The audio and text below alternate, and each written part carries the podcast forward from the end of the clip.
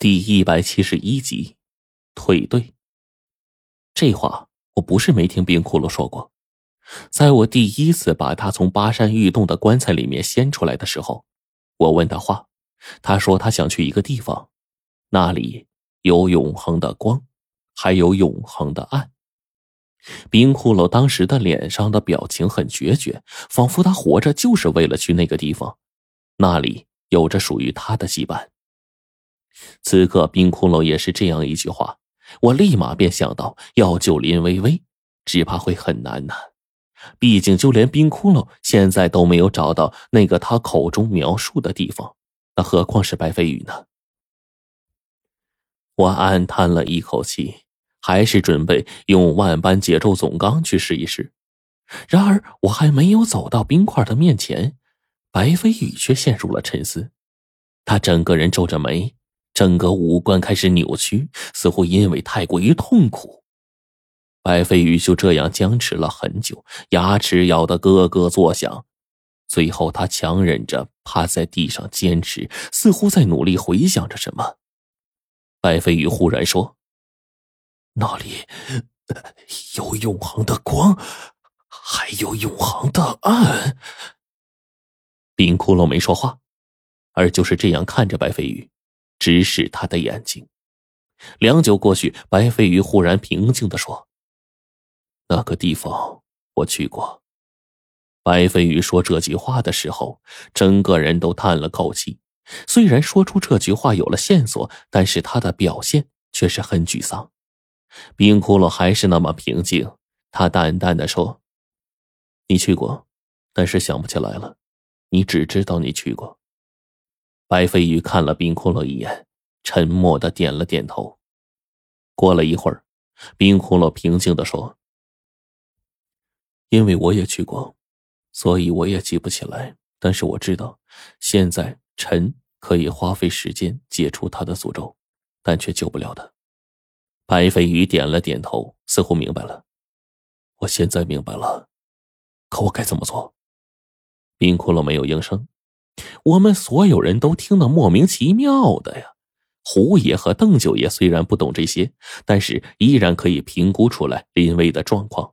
胡爷就说：“解这个诅咒啊，即便我跟罗晨一起研究，只怕也需要一些时日啊。”邓九爷紧接着说：“然而诅咒一解，若三魂不在体中，七魄便会随着微微的身体消失掉。”慢慢散去。我听你们的意思呀，诅咒即便能解，微微的三魂想要回来却并不容易。我老头子说的对吗？白飞宇点了点头。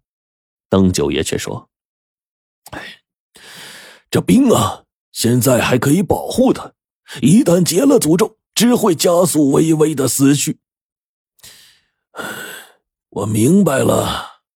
微微的事情，需要一个等待的契机呀。白飞宇和冰空了互相看了对方一眼，最后大家一起从这个禁地里出来。白飞宇的眼中有一些沮丧，白老爷子似乎已经麻木了，整个人除了脸上还有一些疲惫之外，还算是平静。我们从禁地出来，冰窟窿跟我缓缓的往回走。冰窟窿。路上忽然对我说：“你在查探白飞宇。”我心说：“冰窟窿怎么知道啊？”果然，有些事儿是瞒不过冰窟窿的。冰窟窿淡淡的说：“白飞宇，他没问题，暂时没问题，暂时没问题。”我就很疑惑。冰窟窿说：“他这个人没问题，只是暂时没问题。我觉得他是一个定时炸弹。”随后，冰窟窿又补充了一句：“或许我的结论是对的。无论他做什么，好事或者坏事，可能错并不在他，因为他并不想做这些事。”冰窟窿深深的看了我一眼，我心里大概有点明白了。冰窟窿说：“白飞宇这个人本身没问题，可却是一个定时炸弹，或许会在关键时刻发难，但是他的突变很可能不是他自己想的。”那么，白飞宇极有可能是被人控制着，或者他现在是清醒的，但很有可能会被别人控制着变得不清醒。我觉得后一种可能是最大的。可是这次白飞宇回来的目的是什么呢？我悄无声息的回到了住处，但还没进门，便碰上了迎面走过来的白程程。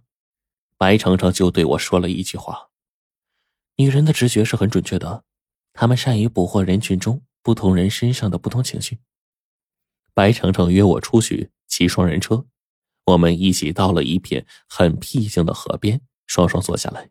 白程程干脆把袜子给去掉，将一对纤细的小腿和脚丫放进水里，就这样坐着也不说话。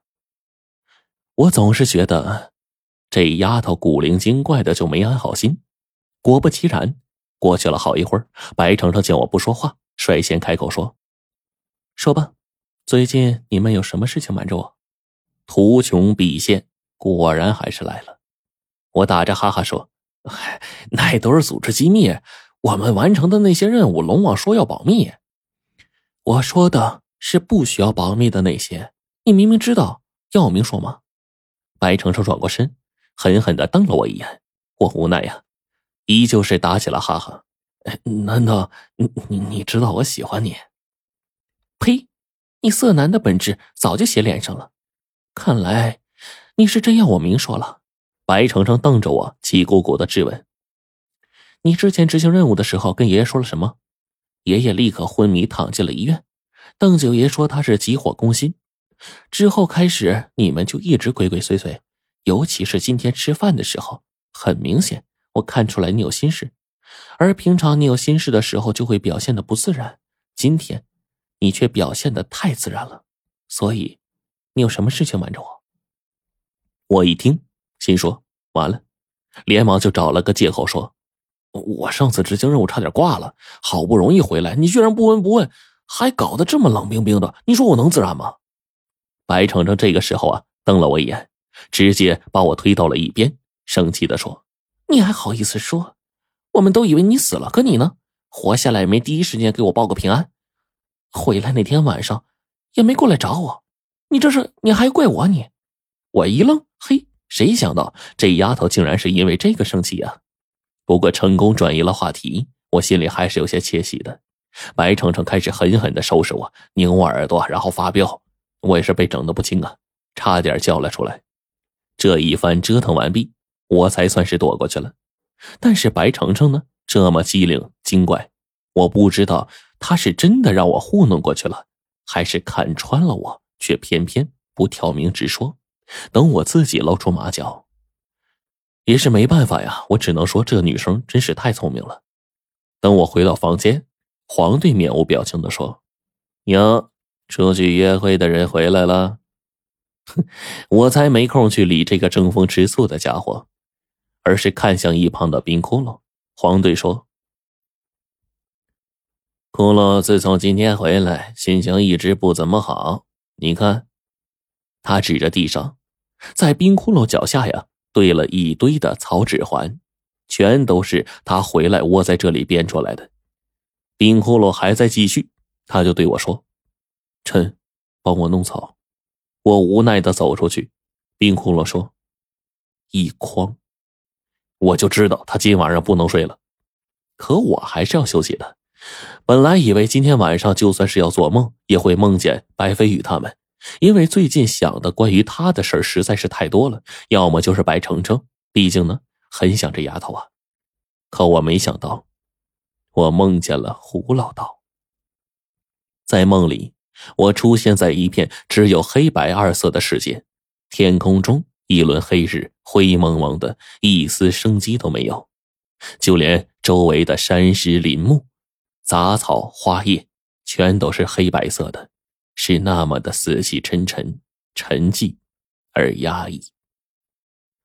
我梦见胡老道坐在一片很隐蔽的山林中，他忽然叹了口气，对我说：“哎呀，徒弟呀，师傅要回来了，难得我这次死里逃生，但是只怕呀，这次麻烦呢。”我在梦里只记得胡老道一直在对我说：“只有。”两句话，一句是：“你告诉他们，那些都不是我干的，都不是我干的。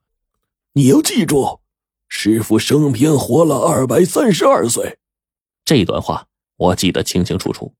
胡老道的另一句话是：“告诉小个，他可以放心的去了。”我这一晚上耳朵里嗡嗡的，就是这几句话。大概凌晨五点左右，忽然黄队把我和冰骷髅全都拉上，立刻赶往龙王的办公室。